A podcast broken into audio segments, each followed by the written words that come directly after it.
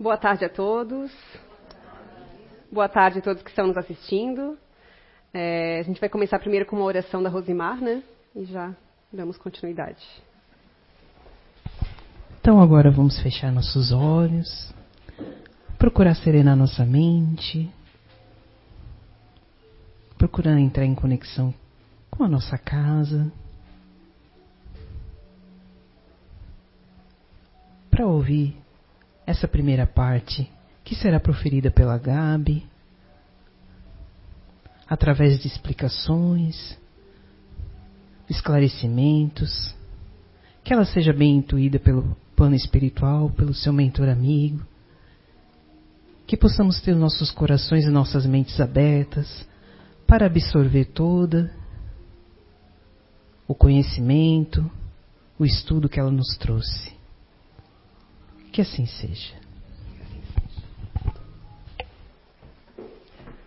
Então, vamos lá.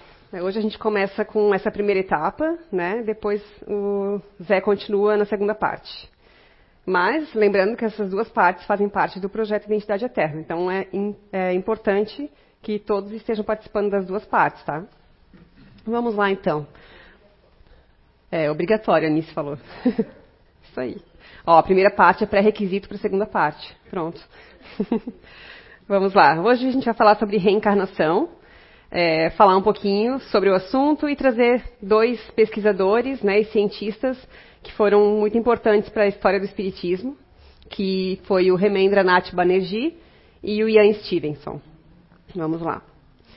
É, começando então com o conceito de reencarnação. A palavra reencarnação deriva do latim, que significa literalmente entrar na carne novamente. Esse é uma, um conceito bem é, um pouco mais genérico que a gente encontra na internet, né? De acordo com algumas versões, o conceito de reencarnação chegou ao Ocidente pelas mãos do matemático grego Pitágoras. Durante uma viagem que fizera ao Egito, ele teria ouvido diversas histórias e assistido a cerimônias em que espíritos afirmavam que vinham mais de uma vez na Terra em corpos humanos ou de animais. O mesmo conceito, com variações, aqui e ali, marcou religiões orientais, como o brahmanismo e o hinduísmo, e mais tarde o budismo, e também religiões africanas e de povos indígenas. É, essa parte em relação aos animais, a gente sabe que é, faz parte mais do budismo, né, de outras crenças, né, não é o que a gente acredita aqui no espiritismo. É, e também é, não existe é, uma, um local, né, uma origem exata de onde surgiu primeiro a, o termo reencarnação. Mas acredita-se que foram em regiões da Índia, né, algumas regiões de lá, onde eles já há muito tempo acreditavam em vida após a morte. Né? Então, mas uma coisa era acreditar em vida após a morte e a outra em reencarnação, né? Que a gente vai desencarnar e vai nascer novamente. E no século XIX, o francês Hippolyte Léon Denisard Rivail, o Allan Kardec, que a gente conhece, e outros estudiosos se dedicaram a um tema em voga na Europa, o fenômeno das mesas girantes. Né? Hoje a gente não vai falar tanto sobre Allan Kardec, né? a gente vai ter um encontro mais para frente falando só sobre ele, né? mas só para citar um pouquinho aqui. É, então, vamos né, ao que interessa. Sobre reencarnação, nada melhor do que a gente trazer o livro dos Espíritos, né, que é a nossa base do, da doutrina espírita. É, então, no capítulo 4, da pluralidade das existências, a reencarnação. É, na questão 166, Kardec pergunta aos espíritos: Como pode a alma que não alcançou a perfeição durante a vida corpórea acabar de depurar-se, né, depurar-se, melhorar-se, sofrendo a prova de uma nova existência? E como realiza essa nova existência? Será pela sua transformação como espírito? E a resposta: depurando-se. A alma, indubitavelmente, experimenta uma transformação, mas para isso, necessária lhe é a prova da vida corporal. E Kardec insiste, né? A alma passa então por muitas existências corporais? Sim, todos contamos muitas existências. Os que dizem o contrário pretendem manter-vos na ignorância em que eles próprios se encontram. Esse é o desejo deles. E a letra C. Parece resultar desse princípio que a alma, depois de haver deixado um corpo, toma outro, ou seja, reencarna em novo corpo. É assim que se deve entender? Evidentemente. A gente sabe que no passado houveram muitas é, discussões em relação à reencarnação, é, pessoas, né, inclusive no meio religioso, que não queriam que essa informação chegasse até as pessoas, né? Eles não queriam que as pessoas acreditassem que a reencarnação existia, né? Até porque é, se a reencarnação existe, se a gente renasce para se melhorar, é porque a gente já errou muito em outras vidas, né? Então, é, a gente acaba, quando acredita nisso, é, tendo uma responsabilidade maior sobre a nossa própria existência, sobre o nosso melhoramento. A gente passa a não querer errar tanto mais. É, a gente mesmo que está aqui no meio espírita, na casa espírita, a gente sabe. A gente tem conhecimentos que talvez as pessoas que não acreditam nisso não têm. E a gente sabe que quem mais sabe, mais será cobrado. Né? Essa é uma frase que a gente ouve muito no Espiritismo. Então, é, na antiguidade, é, existiram pessoas que não queriam que esse, essa informação chegasse. Né? Por isso até que a espiritualidade responde isso para o Kardec, né? que tem pessoas que querem que a gente viva na ignorância. Mas uh, os espíritos vieram trazer para a gente essa verdade. E ele continua na 167. Qual o fim objetivado com a reencarnação? Qual é o objetivo? Expiação, melhoria progressiva da humanidade. Sem isto, onde é a justiça? Né, a gente sabe. Por que, que uns nascem é, com mais, outros nascem com menos, outros é, nascem, é, às vezes, com doenças, né? Pessoas saudáveis, é, existem muitas diferenças de características, né? seja físicas, socioeconômicas, enfim. Né? Então, essa é a justiça. A gente sabe que tudo que nos acontece, acontece por um determinado motivo. Na 168, é limitado o número das existências corporais ou o espírito reencarna perpetuamente? E a resposta: a cada nova existência, o espírito dá um passo adiante na senda do progresso. Quando se acha despojado de todas as impurezas, não tem mais necessidade das provas da vida corporal. 169. É invariável das encarnações para todos os espíritos? Né? Então ele quer saber, é, varia, né? Ou não muda, ou é igual? Não. Aquele que caminha depressa, a muitas provas se forra. Todavia, as encarnações sucessivas são sempre muito numerosas, porquanto o progresso é quase infinito. Né? Então, não tem uma regra de quantas vezes a gente vai reencarnar. Né? Há pessoas que vão precisar reencarnar mais e há pessoas que vão precisar reencarnar menos. E a 170, o que fica sendo espírito depois da sua última encarnação? Espírito bem-aventurado, espírito puro.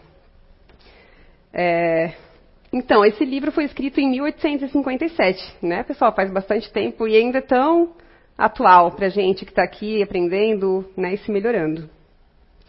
É, e a gente vê né, que a reencarnação ela se comprova não só pelos estudos, né, pelos conhecimentos que a gente está vendo aqui, mas já existiram tantos fatos, né, é, as experiências de quase morte, onde as pessoas, muitas pessoas já passaram por essa experiência e elas é, comentam né, sobre cenas que elas viram, é, pessoas com quem conversaram, que inclusive já desencarnaram. É, existem as terapias de vidas passadas que auxiliam e muito né, na questão dos traumas, dos bloqueios que muitas pessoas nascem. É, e também é, existem as crianças, né, que lembram de outras vidas, se lembram de detalhes, né, é, que ninguém nunca comentou e elas contam histórias de pessoas que elas acreditam que foram. Acreditam não, elas dizem que foram, né? A gente vai falar um pouquinho sobre isso hoje, né? Sobre essas histórias das crianças que se lembram de outras vidas. Agora a gente vai passar um vídeo bem curtinho, mas para ilustrar um pouco e trazer alguns exemplos, tá? O nosso segundo caso envolve o pequeno James Leininger. Tudo começou há 20 anos atrás, quando no dia 1 de maio de 2000, o pequeno James acordou os pais dando gritos inesperados no meio da madrugada. Na época, com apenas dois anos de idade, seus pais acharam que eram apenas pesadelos. Algo normal que acontece com qualquer criança. Com o tempo, mais coisas estranhas continuaram acontecendo. James adorava brincar com aviões, e nas suas brincadeiras e nos desenhos que fazia, ele sempre envolvia bombas, mísseis e fogo. Em um dos seus pesadelos, James gritava coisas relacionadas a aviões dizendo que sua aeronave estava pegando fogo. Isso faz algum sentido para você? Bom, um dia, Bruce e Andrea, os pais de James, o acordaram de um pesadelo e perguntaram para o filho o que estava acontecendo. James disse que seu avião tinha pegado fogo por causa dos mísseis japoneses, que havia decolado de uma base chamada Natoma e que tinha um amigo chamado Jack Larsen. Ele ainda ressaltou que quando os japoneses derrubaram sua aeronave, ele acabou morrendo em Yojima. Curiosos, os pais de James resolveram investigar o caso. Eles procuraram nomes, sobrenomes, dados geográficos, datas, ocorrências, locais e pessoas que lutaram na Segunda Guerra Mundial. Depois de muita pesquisa, os pais de James encontraram a história de um homem chamado James Huston, que tinha morrido no dia 3 de março de 1945, na Batalha de Yojima. James Huston morreu quando tinha 21 anos de idade, enquanto completava sua última missão antes de voltar para casa. Seria James Leininger a reencarnação de James Houston? Bom, nesse momento, os pais de James sabiam que as lembranças não eram frutos da sua imaginação. A memória de James e sua história foi contada no livro A Volta, escrita por Bruce e Andrea Leininger. Caso você goste de histórias envolvendo reencarnação, fica aqui a minha indicação de livro. Esse caso é muito parecido com a história de um garoto de quatro anos que surpreendeu sua mãe quando afirmou que foi morto a tiros na garganta em uma vida anterior. O garoto chamado Eduard Austrian tinha uma dor de garganta que nunca passava, consequência do tiro que tinha tomado na vida anterior. Eduard dizia que se lembrava exatamente de quando tinha 18 anos, que vivia na França e que uma de suas últimas memórias da vida passada era o gosto de sangue na garganta e a chuva caindo em uma trincheira repleta de lama. Para os pais do garoto, esse era um indício de que ele tinha lutado na Primeira Guerra Mundial, na vida passada. Apesar de ter sido levado em vários médicos, nenhum deles conseguiu encontrar o problema na garganta de Edward. A solução foi retirar as amígdalas de Edward. Depois que isso foi feito, misteriosamente, surgiu um cisto na garganta do garoto. E aí veio o acontecimento mais estranho. Quando os pais de Edward começaram a conversar com ele sobre suas memórias, o cisto começou a diminuir, até que desapareceu por completo. Para seus pais, Edward é a reencarnação de um soldado que lutou a Primeira Guerra Mundial. Aqui eu cortei. Esse vídeo é bem legal, eu trouxe ele porque ele tinha vários cases e dava pra gente pegar pelo menos uns dois, né? É, vídeos assim dá para encontrar bastante na internet, quem tiver interesse, curiosidade em saber mais, tem muitos vídeos. Eles são até bem longos, assim, né, com bastante detalhes. Eu trouxe esse porque dá pra gente é, trabalhar um pouquinho em cima deles, né, não fica tão extenso assim. É, mas é, para a gente ver, né, é, a gente sabe desde que a gente começa a estudar o Espiritismo, que a gente tem esquecimento do passado, em geral. Todos nós, né? A gente tem o véu do esquecimento, como, como dizem. É para a gente não lembrar do nosso passado, né? É, vou até colocar um pouquinho depois sobre o Evangelho segundo o Espiritismo, né? O que, que fala ali. Mas, é, então por que, que essas crianças se lembram dessas vidas passadas, né? É, será que elas têm algo a, a provar com isso, né? Ou seus pais? Né? Na minha concepção, que eu trago para vocês, acredito que seja assim, né? Algo que eles precisam ainda resolver, algo que eles ainda precisam passar, né? Algo é, tanto para os pais como para os filhos, né? Até porque é, não é algo fácil uma criança se lembrar de outra vida e começar a falar, né? Detalhes.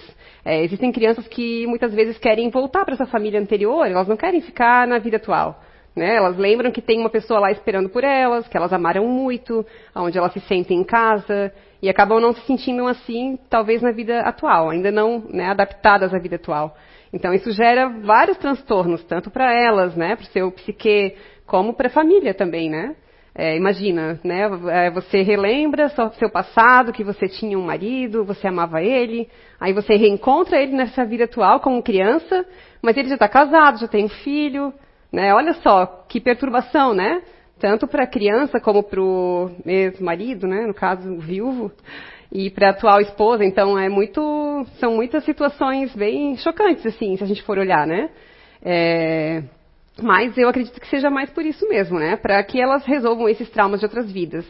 É, ali até a segunda história fala que quando os pais resolveram deixar o menino falar mais, contar mais detalhes do que ele se lembrava, aquele cisto foi diminuindo até desaparecer. Né? E quantos casos a gente já ouviu falar de terapias, inclusive de vidas passadas, em que pessoas que têm um trauma muito forte é, acabam passando por essa terapia e, e passa esse trauma. Né? Então, a gente é, não está aqui indicando que todo mundo vá atrás de terapias de vidas passadas, só para deixar bem claro. Né? Não é algo que a gente indica fazer aqui. Isso só é feito, só é indicado em casos realmente que a pessoa está tendo problemas, está né? se atrapalhando na vida atual, precisa resolver algo que está atrapalhando a sua saúde. Né? Até o Zé já cansou de comentar várias vezes aqui, é um caso até que ele já tratou. Então, são casos muito específicos, né? Não é para todo mundo sair procurando terapias de vidas passadas, tá? É para a gente não lembrar. e no Evangelho segundo o Espiritismo, no capítulo 5, é, esquecimento do passado. Então, lá eles dizem, né? Em vão se objeta que o esquecimento constitui obstáculo a que se possa aproveitar da experiência de vidas anteriores. Havendo Deus entendido de lançar um véu sobre o passado, é que há nisso vantagem. Com efeito, a lembrança traria gravíssimos inconvenientes. Poderia, em certos casos, humilhar-nos singularmente, ou então exaltar-nos ao orgulho, e assim entravar o nosso livre-arbítrio. Em todas as circunstâncias, acarretaria inevitável perturbação nas relações sociais. Frequentemente, o espírito renasce no mesmo meio em que já viveu, estabelecendo de novo relações com as mesmas pessoas a fim de reparar o mal que lhes haja feito. Se reconhecesse nelas as a quem odiara, quiçá o ódio se lhe despertaria outra vez no íntimo. De todo modo, ele se sentiria humilhado em presença daquelas a quem houvesse ofendido. Né? Já pensou? É, vem as lembranças, vem o sentimento junto. Vem aquela sensação de raiva, de desgosto ou qualquer outra sensação não muito boa. Né? Já é mais um atrapalho para a saúde mental e física da pessoa. Para nos melhorarmos, outorgou-nos Deus precisamente o de que necessitamos e nos basta, a voz da consciência e as tendências instintivas. Priva-nos do que nos seria prejudicial. Aliás, o esquecimento ocorre apenas durante a vida corpórea. Volvendo à vida espiritual, readquire o espírito a lembrança do passado, Nada mais há, portanto, do que uma interrupção temporária, semelhante à que se dá na vida terrestre durante o sono, a qual não obsta a que no dia seguinte nos recordemos do que tenhamos feito na véspera e nos dias precedentes. E não é somente após a morte que o espírito recobra a lembrança do passado.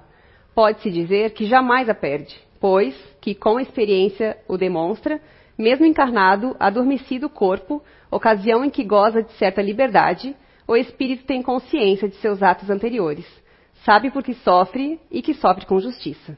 Então, querendo ou não, a gente tem essas lembranças sempre no nosso arcabouço espiritual. É, a gente, lá no fundo, a gente sabe quem a gente é, a gente sabe quem a gente foi. Pelo que a gente passa na nossa vida atual, é, pelo que a gente sente, né, os sofrimentos que a gente tem nessa vida. A gente, de certa forma, consegue entender que alguma coisinha lá atrás a gente está recobrando, a gente está provando. Né? Então, a gente nunca perde essa lembrança.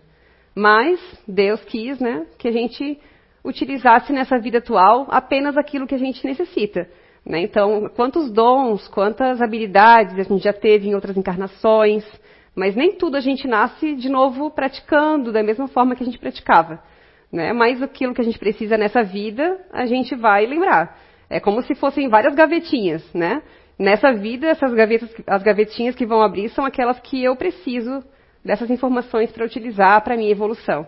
Né? Então, cada encarnação tem o seu propósito específico. Né? Então, a gente não vai vir com tudo assim, né, aberto, dá aquela confusão. Né? Todo mundo sabe fazer um monte de coisa, é, não tem diferença entre um e outro, então a gente vai nascer com aquilo que a gente precisa agora. E, então, vamos começar falando pelo Remendra Nath Banerjee. Né? Ele, o Remendranath Banerjee, era indiano, médico psiquiatra e diretor do Departamento de Parapsicologia da Universidade de Rajasthan, na Índia. Ele foi um dos primeiros pesquisadores a pautarem né, a sua vida, suas pesquisas nesses casos de reencarnação. Então, ele é uma pessoa muito importante nesse meio e nesses estudos. Ah, e lembrando que esses estudiosos que a gente vai trazer aqui hoje, eles não eram espíritas, não acreditavam na reencarnação. Eles trabalhavam no, na medicina, na área da saúde, como psiquiatras, né? É, o professor Hemendra Nath Banerjee nasceu na Índia em 1929 e faleceu em 1985. Foi um dos mais destacados pesquisadores sobre reencarnação. Ele desenvolveu a maioria dos seus trabalhos quando ele era diretor desse departamento de parapsicologia. E em 1979, ele publicou o livro Vida Pretérita e Futura, um relato de 25 anos de pesquisas na área de reencarnação. Neste livro, ele descreve seus achados em mais de 1.100 casos estudados, não apenas na Índia, mas em diversos países, inclusive nos Estados Unidos, onde há bastante aversão ao tema, principalmente por, meio, por parte do meio científico. A partir do seu trabalho, o assunto começou a despertar o interesse de alguns estudiosos, dentre os quais se destacou o professor Ian Stevenson, da Universidade de Virgínia, que é o próximo pesquisador que a gente vai falar. Esse é o livro que ele lançou na época, né? Então, ali, ali fala que são mais de 1.100 casos, mas ele estudou e pesquisou mais, né? Mais de 2 mil casos no, no, Brasil, não, no mundo todo.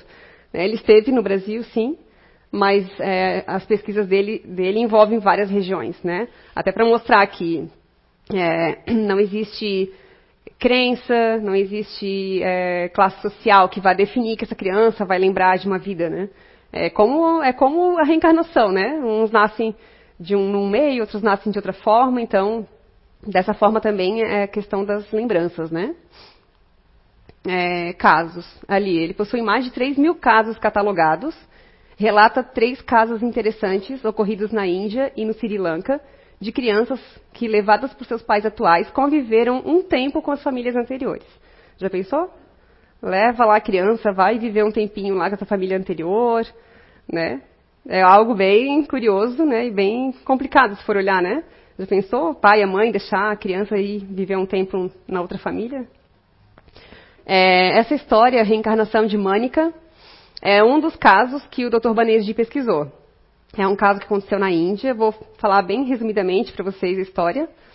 É, ele é um caso que ficou muito famoso e acabou virando um filme. Quem quiser assistir o filme, ele tem por completo no YouTube. É só colocar a reencarnação de Mânica. É, mas é bem interessante, porque ela é uma menina que nasceu numa família mais pobre e ela é católica. Né? Então ela vive lá na Índia e em determinada fase da sua vida, da sua infância, ela começa a falar algumas coisas que ela se lembra. Né? Inclusive o, os modos que ela tinha, né? o meio de se portar, eram de uma criança que né, já tivera posses, né? que tinha uma educação um pouco mais superior, né? Então é, a família já estranhava um pouquinho esse jeito dela antes, né? E ela sabia é, danças diferentes, né? Dessa outra vida que ela teve. É, e ela falava que ela se chamava uma outra pessoa. Falava, eu não vou falar porque eu assisti o filme, não vou saber citar nomes aqui para vocês, mas não importa, né? é, ela falava, ah, meu nome é tal, eu era casada com fulano, e a gente era muito feliz, a gente se amava, a gente vivia em tal cidade. Ela citava vários detalhes, com muita clareza, né? E os pais chegaram até a levar ela para fazer uma, uma, um ritual, meio que de exorcismo, para ver se era alguma coisa assim, né? É, que não resolveu, claro. ela tinha muitos pesadelos também, muitos sonhos recorrentes que ela contava para os pais, os pais não entendiam, né? até porque os pais também eram católicos, né? eles não tinham essa crença na reencarnação. Mas, como a gente sabe, a Índia é um dos países que já acredita né, em reencarnação faz mais tempo. Né? E ela tinha, ela estudava numa escola católica. Né? O, professor dela era um padre. E esse padre, no começo, ele não acreditava muito, né? Ele achava que a menina estava brincando, a imaginação de criança, não deu muita relevância. Mas a menina, ela tinha muita seriedade em colocar esses fatos, essas lembranças, né? E ela chorava, sofria com isso, os amiguinhos debochavam dela, né? Porque não acreditavam também. E o padre resolveu então escutar o que ela tinha para falar e pediu permissão para os pais para levá-la onde ela dizia que morava, né? E então ele levou ela para essa outra cidade, acho que era no Nepal, é bem mais distante. E ela, quando chegaram lá, ela sabia bem certinho, assim, o caminho, ó, pode me seguir, é por aqui, sabia o caminho, sabia como chegar na casa, a entrada, e estava tudo como ela tinha deixado, assim. Acho que só mudou a cor da frente da casa, mas os móveis eram todos na mesma posição, né? E a família anterior dela acreditava em reencarnação. Essa família que ela foi buscar, que ela foi reconhecer, né? E lá, e aí ah, o ex-marido dela, ele tinha feito uma promessa para ela no leito de morte de que ele ia esperar ela voltar, né? Então, como ele acreditava em reencarnação, reencarnação ele se comprometeu com isso. E, ok, dez anos depois a menina volta, né? ela voltou, tá com 10 anos de idade, e ele acreditou que ela era, sim, a reencarnação da ex-esposa, porque ela falava muitos detalhes. Ela chegou em casa, fez o gesto que ela fazia sempre. Ela era católica, mas ela fez toda, né, seguiu ali um ritual que eles faziam quando entrava em casa, cumprimentou a sogra, a cunhada, né? E daí, opa, viu que tinha um bebê lá, né? De quem que é esse bebê? É seu, né, para a cunhada. E a cunhada ficou meio assim, né? não, é do é dele, né, do seu ex-esposo. E aí ela fica um pouco assim chateada e, poxa, você prometeu que você me esperar, foi só 10 anos e você não pode me esperar, né? E aí ele pede desculpas. E ela fala, olha, só tenho, eu tenho 10, mas daqui a 5 anos eu vou ter 15. E foi com essa idade que eu casei com você, não foi? Aí ele, é, foi com 15 anos, né? Mas ela vê que acontecem muitas, muitos atropelos na casa, né? Essa atual esposa dele não aceita a reencarnação, é, não aceita que a menina conviva com eles, né? Ela fica alguns dias lá. Mas ela mesma percebe que não não está sendo legal, né? Está tendo muitos conflitos. É, parte da família aceita, acredita, outra parte não. Né, onde ela resolve então voltar à sua atual vida, voltar à sua fase de criança, viver a infância, né, de uma forma mais normal e ali ela fica um pouco mais tranquila também, né? Acredito que ela voltou, teve essa necessidade de ver, de rever, mas isso meio que sanou, né? O que ela tinha, os pesadelos e todos esses tormentos que ela sentia. Né? É uma história, uma história bem legal, assim, contei bem, bem rápido mesmo para vocês, assim, mas é um filme de quase duas horas. Né? Então, quem quiser depois assistir, é, pode pegar lá no YouTube. Ah, aqui é uma citação do Banerjee, em vida, tá, ainda. A reencarnação não é parte de religiões específicas, mas é sim parte da experiência humana, e não se relaciona com nenhuma religião em particular. Ele não era espírita, como eu falei antes. Eu estou totalmente convencido de que a reencarnação é um fato. Isso não baseia em apenas um ou dois casos, nem numa reflexão, mas em estudos sérios de 27 anos. E aqui, então, ele, o Banerjee, ele criou, acredito que foi ele, né, que criou esse termo, memória extracerebral. Essa é a, é a resposta que ele encontrou para essas lembranças, né, de que existe uma memória além do cérebro físico. Minhas pesquisas de um quarto de século convenceram-me de que há muitas pessoas nos Estados Unidos e em outras partes do mundo dotadas de memórias diferentes, o que não se pode obter por vias normais. Chamo esse tipo de memória de memória extracerebral, porque as afirmações dos sujeitos de possuírem lembranças de vidas anteriores parecem ser independentes do cérebro, principal repositório da memória. A gente sabe que o nosso corpo ele tem o cérebro, né, físico, mas o nosso espírito, o perispírito é que comporta a nossa mente. Todo esse arcabouço, todas as nossas memórias de várias vidas estão no nosso espírito, né, e não no nosso corpo. Então, é, agora estou falando como Gabriele, tá? Eu acredito que essas memórias, essa memória extracerebral, ela é a memória que vem do espírito. Claro, a gente aqui também, como acredita na reencarnação, meio que sabe disso, né? e um pouquinho sobre memória extracerebral. É, esse termo técnico cientistas e parapsicólogos para as lembranças espontâneas de crianças, que geralmente, a partir do começo da fala, ao redor dos dois anos, parecem demonstrar recordações referentes a pessoas e fatos existentes ou ocorridas antes do seu nascimento. Isso é uma citação do Ian Stevenson, do Hernani Guimarães Andrade e Schironder, que eu não sei, não sei quem foi. As crianças não dizem lembrar-se que veem tais pessoas ou fatos, mas que são essas pessoas e que vivenciaram pessoalmente esses fatos. A memória extracerebral traz o incômodo, paradoxo, de que as lembranças narradas, e em vários casos, posteriormente confirmadas através de documentos, não foram registradas através da aparelhagem neuropsicomotora do sujeito que as detém, mas, a princípio, pelo cérebro, entre aspas e demais órgãos sensoriais de uma outra pessoa, impreterivelmente morta à época em que a criança espontaneamente narra suas lembranças, muitas vezes referentes a outras famílias e em outros locais que não estão em relação com a família da criança hoje. É bem interessante esse termo, né? Aqui é uma psicografia. E, né, a gente é, a gente aqui quer às vezes perguntar, quer entender, mas o próprio o Banerjee está desenhado aqui nesse quadro, ó. O pessoal que está aqui pode ver, é o de óculos ali. é, como ele já veio psicografar através do Zé Araújo, né? É, até o doutor Hernani também está aí, né? Então a gente ganhou esse quadro da Sheila Scolari do Rio, ela que pintou, até porque ela acompanhava essa época das psicografias, né? Mas é, a gente quer saber, quer saber, mas eles continuam investigando lá também, né? né, porque o Dr. Banerjee desencarnou, que ele já sabe né, o que, que, que, acontece com o corpo da criança, com a mente. Né, ele continua estudando e ele mandou aí algumas mensagens para a gente. Né. Aqui eu vou colocar duas mensagens que foram as que eu encontrei. Tá? É, essa psicografia que ele mandou no Foreblu, em 2013. Tá? A memória e os traumas automáticos. Na pesquisa enquanto encarnado, no momento, percebemos que o extracerebral partia dos que lembravam ou traziam fortes marcas do passado. E daqui vimos que essas marcas seguem um automatismo, em que o caso ou o espírito encarnado em questão passa a somatizar e refletir todo o seu sofrimento anterior em angústias e reflexos condicionados, que trazem à tona uma série de transtornos em que as lembranças torturam o novo psique. Ele mesmo chegou a essa conclusão, né? Que isso tortura, dá uma bagunça no psique, né? Com isso, o automatismo perpassa um conjunto de debilidades e prisões automatizadas pelo ego anterior, juntando-se ao ego atual. Né? Então aí é um ser que está com dois egos, né? Ele está com as lembranças da vida passada e agora com toda essa, essa jornada que ele tem pela frente, tudo que ele está aprendendo. Então, ele está aprendendo coisas aqui, está nessa fase de desenvolvimento, que é geralmente aí que elas se lembram mais e falam, né? Mas, ao mesmo tempo, ela está com todas essas memórias, todas essas lembranças, né? Então, o Dr. Banerjee continua pesquisando lá.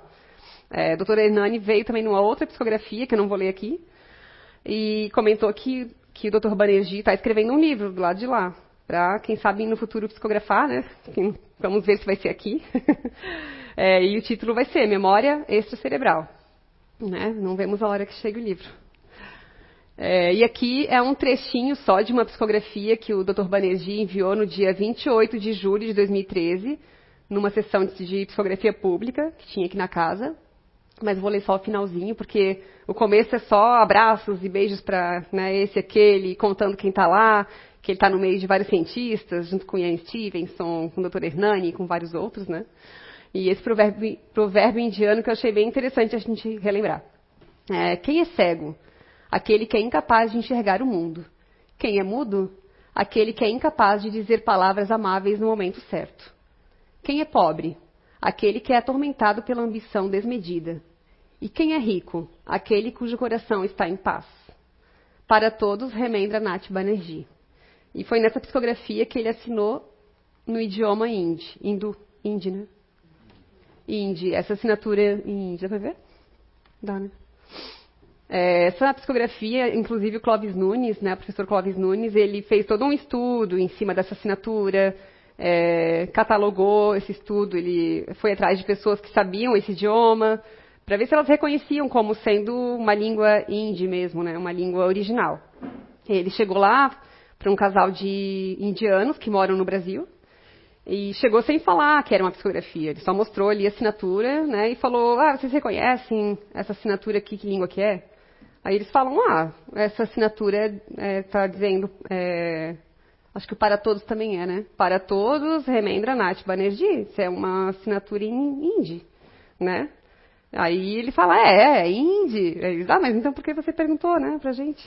Aí ele explica toda a história, que é uma psicografia e tal. E ele pediu para esses dois, para esse casal, é, fazer um documento, né, por escrito, dizendo, afirmando que era uma linguagem, uma, uma língua original, hindi, etc, etc. E eles fizeram, é, passaram no cartório, foi autenticado, tem toda essa documentação aqui com a gente também.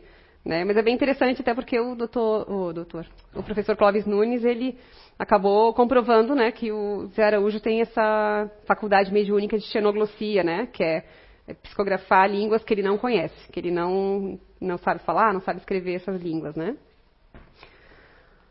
E agora vamos para o próximo, Ian Stevenson. é, o professor Ian Stevenson, ele nasceu em 1918 e morreu em 2007 Ele foi um cientista e professor de psiquiatria da Universidade da Virgínia, um dos mais importantes pesquisadores na temática das experiências espirituais. Estudou teosofia e depois formou em medicina, sendo médico psiquiatra, cientista, pesquisador e fundador da moderna pesquisa científica a respeito da reencarnação. A sua pesquisa incluía principalmente o tema da reencarnação, a problemática do relacionamento entre a mente e o cérebro e a continuidade da personalidade após a morte. Deixou a continuidade das pesquisas e estudos para o Dr. Jim Tucker, que também é psiquiatra infantil. Aqui ele dedicou mais de 40 anos da sua vida a esses estudos em vários lugares do mundo. O Dr. Ian Stevenson, ele inclusive se encontrou com o Dr. Banerjee, também, né, eles, eles trocavam figurinhas, digamos assim, né, em relação aos casos estudados. Segundo o levantamento feito com 210 crianças que alegavam ter lembranças de outras vidas, cerca de 35% apresentavam marcas de nascimento na pele. Em 49 casos, foi possível obter um documento médico, geralmente um laudo de necropsia, das pessoas que as crianças haviam supostamente sido em outra reencarnação. A correspondência entre o ferimento que causara a morte e a marca de nascença foi considerada, no mínimo, satisfatória em 43 casos, ou seja, 88% dos casos que o Dr. Ian Stevenson pesquisou. Então, inclusive marcas, né? É uma marquinha de nascença que foi o ferimento né, do motivo, da causa da morte dessa pessoa que viveu antes. Aqui são alguns dos livros que o Dr. Ian Stevenson escreveu. Aqui acredito que já são capas novas, porque tem uns bem antigos com o mesmo título, mas uma, uma imagem diferente. Mas ele escreveu acho que uns 12 livros em relação a isso, né? E os livros dele são bem, bem detalhados. É, ele conta qual o método que ele utilizou para fazer as pesquisas, aonde ele viu falhas, aonde ele não viu, e a opinião também pessoal dele né, em relação à veracidade de cada caso. É, aqui vou contar para vocês um dos casos que não foi só o Dr. Ian Stevenson que pesquisou, mas ele continuou. Um, dos casos que o Dr. Banerjee pegou, né, começou a fazer pesquisa. É, de uma menina chamada Vou falar aqui, tá, gente? Mas do jeito que eu entendo. É Suan Lata. É, aos três anos de idade, essa menina viajava com seu pai, quando, de repente, apontou uma estrada que levava à cidade de Katni e pediu ao motorista que seguisse por ela até onde estava o que chamou de minha casa. Lá, disse, poderiam tomar uma xícara de chá. É, Katni está localizada a mais de 160 quilômetros da cidade da menina, que era Pradesh. Logo em seguida, ela começou a descrever uma série de detalhes sobre a sua suposta vida em Katni. Disse seu nome e que tinha dois filhos. Deu detalhes da casa e a localizou no distrito de Zurkutia. O pai da menina passou a anotar as memórias da filha. É, sete anos depois desse episódio, em 1959, o pesquisador Banerjee visitou Katni. Pegou as anotações do pai e as usou como guia para entrevistar a família Patak, que é a família que ela vivia antes.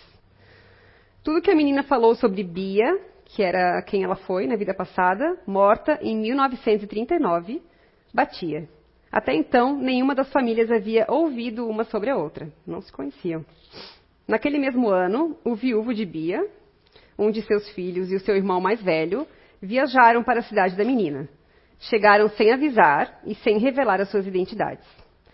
Stevenson, aí o Stevenson continua, relata que imediatamente ela reconheceu e pronunciou os nomes dos três. Ao irmão, ela chamou pelo apelido. Semanas depois, seu pai a levou até a antiga casa e ela se lembrou de episódios domésticos e tratou os filhos de Bia, né, que já estavam com 30 anos, com a intimidade de mãe. E essa época ela tinha 11 anos. As duas famílias se aproximaram e passaram a trocar visitas.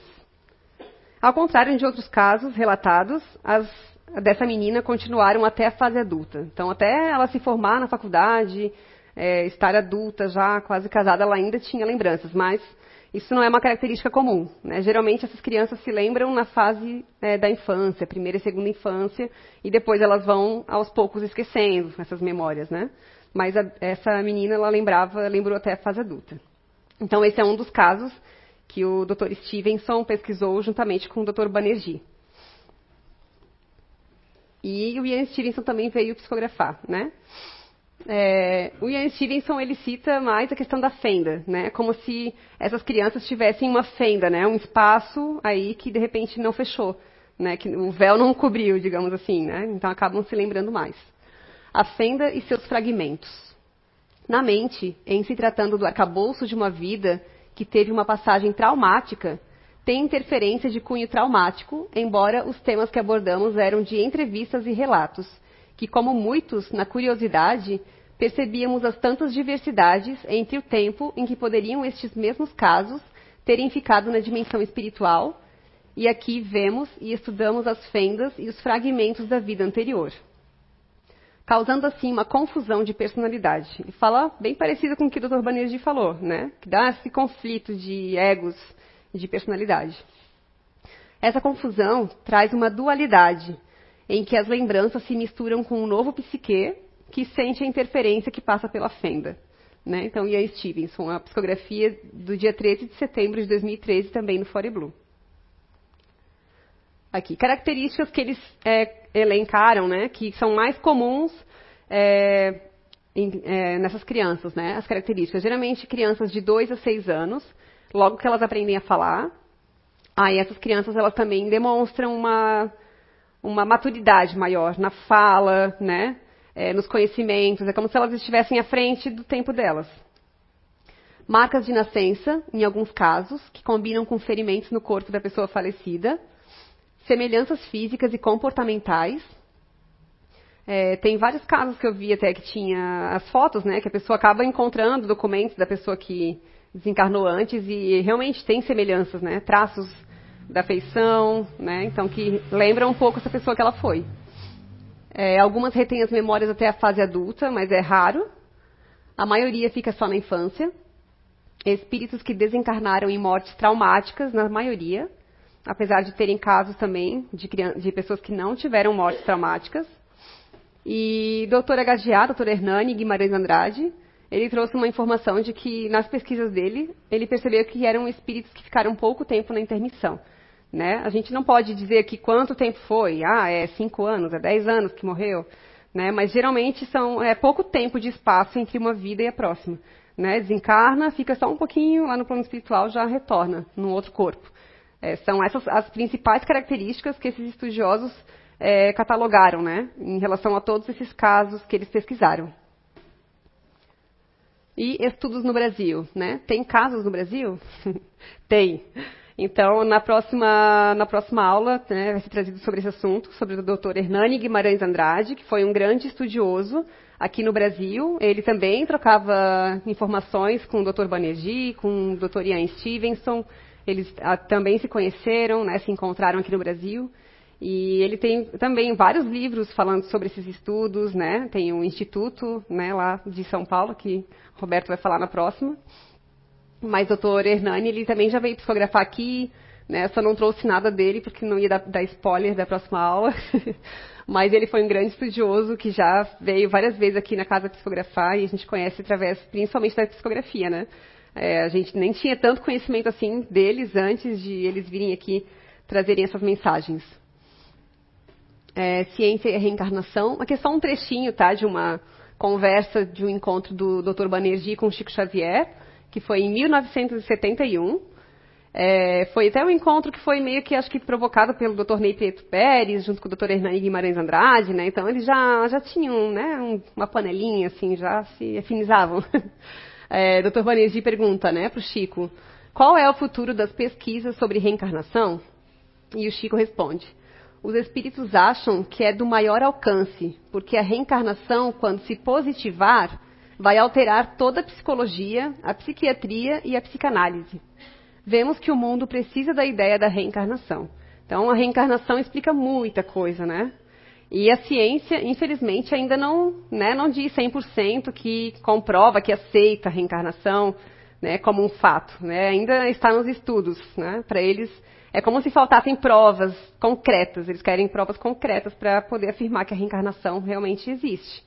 Né? Mas a gente sabe que, é, para gente que acredita, responde muitas coisas. Né? Facilita um pouco assim a jornada enquanto aqui na Terra. Né?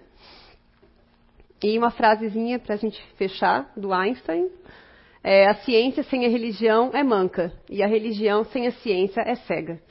Então, o que seria, né, se as duas andassem de mãos dadas? A gente teria um, é, muita, um conjunto aí de coisas para nos ajudar, né, a passar todas as nossas provas da vida, né? E aqui algumas referências, então, que eu busquei para trazer hoje essa apresentação. E é isso.